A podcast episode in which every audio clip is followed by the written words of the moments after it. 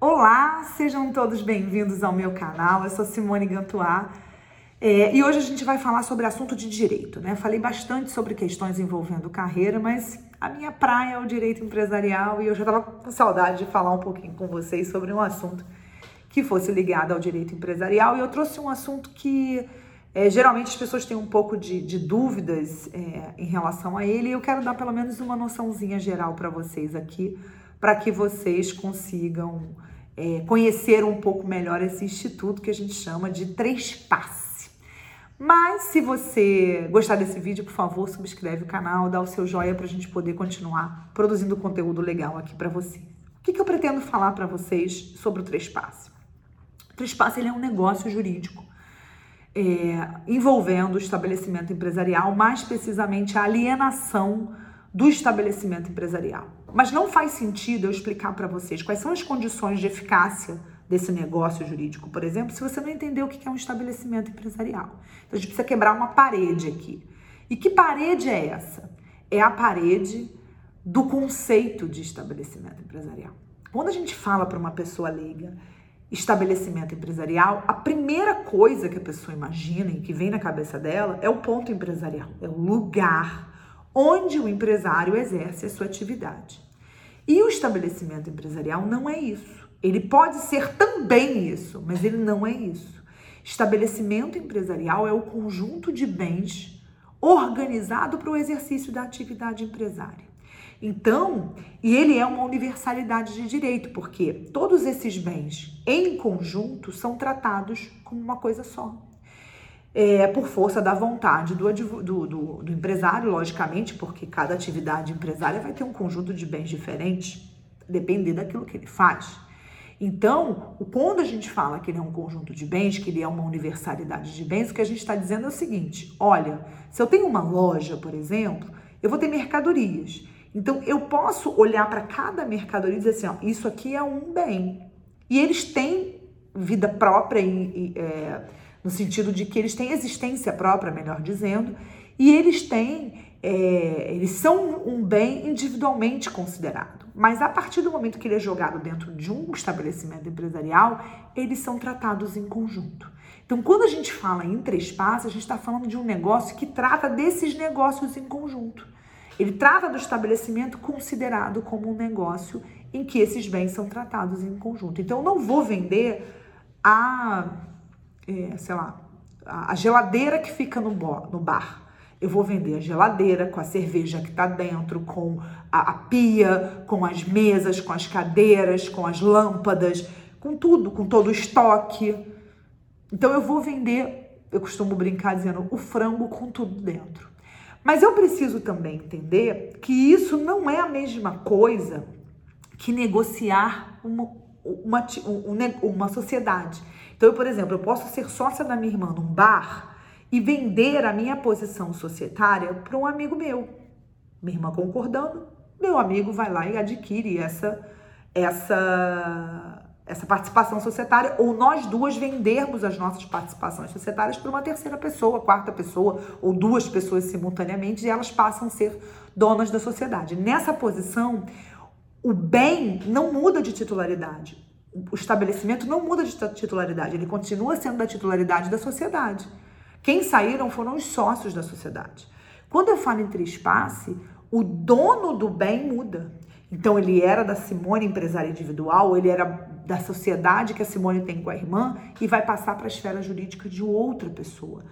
A sociedade continua sendo a Simone, continua sendo a irmã dela, a sociedade continua, a Simone empresária individual continua sendo, sendo empresária mas ela não vai ser mais dona daquele estabelecimento. Ela vai ter um outro, ela tem um outro, ela vai fazer, vai continuar a atividade, mas fazendo em outro lugar, não naquele, naquele lugar, na, com aqueles bens especificamente. Então, o que eu preciso que vocês percebam que o que há nesse caso é a mudança da titularidade do bem tratado em seu conjunto, do estabelecimento como um conjunto unitário tratado de uma forma unitária de bens, embora cada um desses bens que compõem o estabelecimento sejam tratados em conjunto.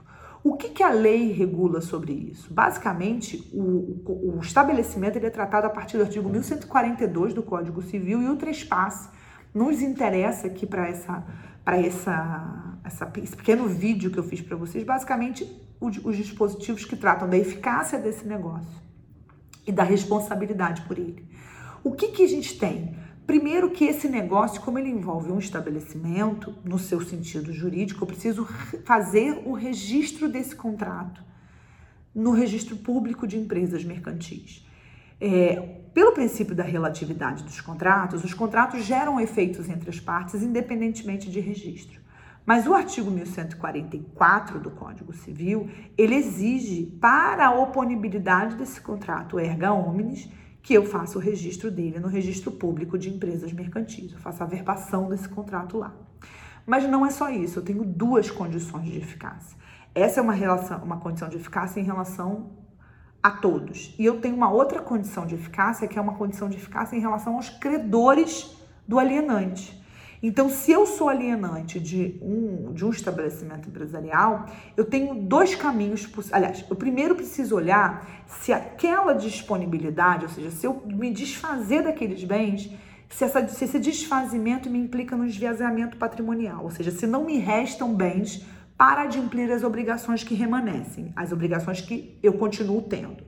Então, se eu tiver a, esse ato de disposição, mas eu continuar tendo solvabilidade, ou seja, ter patrimônio para pagar minha dívida, eu não preciso me preocupar com o artigo 1145. Agora, se eu fizer esse exercício e eu verificar que está faltando dinheiro, aí eu preciso olhar para esse dispositivo, para o artigo 1146. Preciso olhar para ele e dizer assim: meu Deus, olha o que, que eu preciso fazer aqui. E aí eu vou olhar para ele e ele vai dizer para mim assim: olha, você tem dois caminhos. Ou você paga todo mundo, ou você notifica e eles precisam concordar de forma expressa ou tácita. Então eu preciso, somente no caso do que vai me restar de bem não ser suficiente para pagar os meus credores, que eu faça e cumpra esse dispositivo do Código Civil. Tem uma outra questão também importante relacionada a esse regime jurídico, que é a questão da contabilização das dívidas, porque quando você passa o estabelecimento, se você passa ele, você passa as dívidas daquele, daquele fundo de comércio junto. Então, quando você passa, você precisa nesse negócio relacionar muito quais são as dívidas decorrentes daquele negócio. Por quê? Porque se eventualmente o, o comprador tiver uma surpresa de dívidas que não, tá, não estiverem contabilizadas, a responsabilidade é sua. E, obviamente, se ele for instado a pagar, ele vai pagar e vai poder regressar contra você.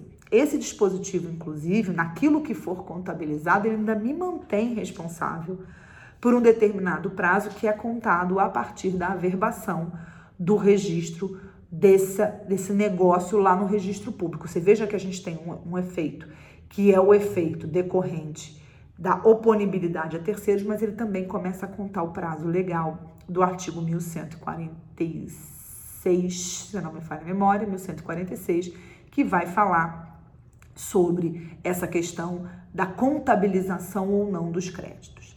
Para a gente fechar esse vídeo, que eu quero, eu quero fazer vídeos mais curtos, eu não quero vídeos enormes e gigantescos aqui, eu quero que vocês vejam rapidinho. Queria falar de uma coisa envolvendo o trespasse, que é a questão da cláusula de não concorrência.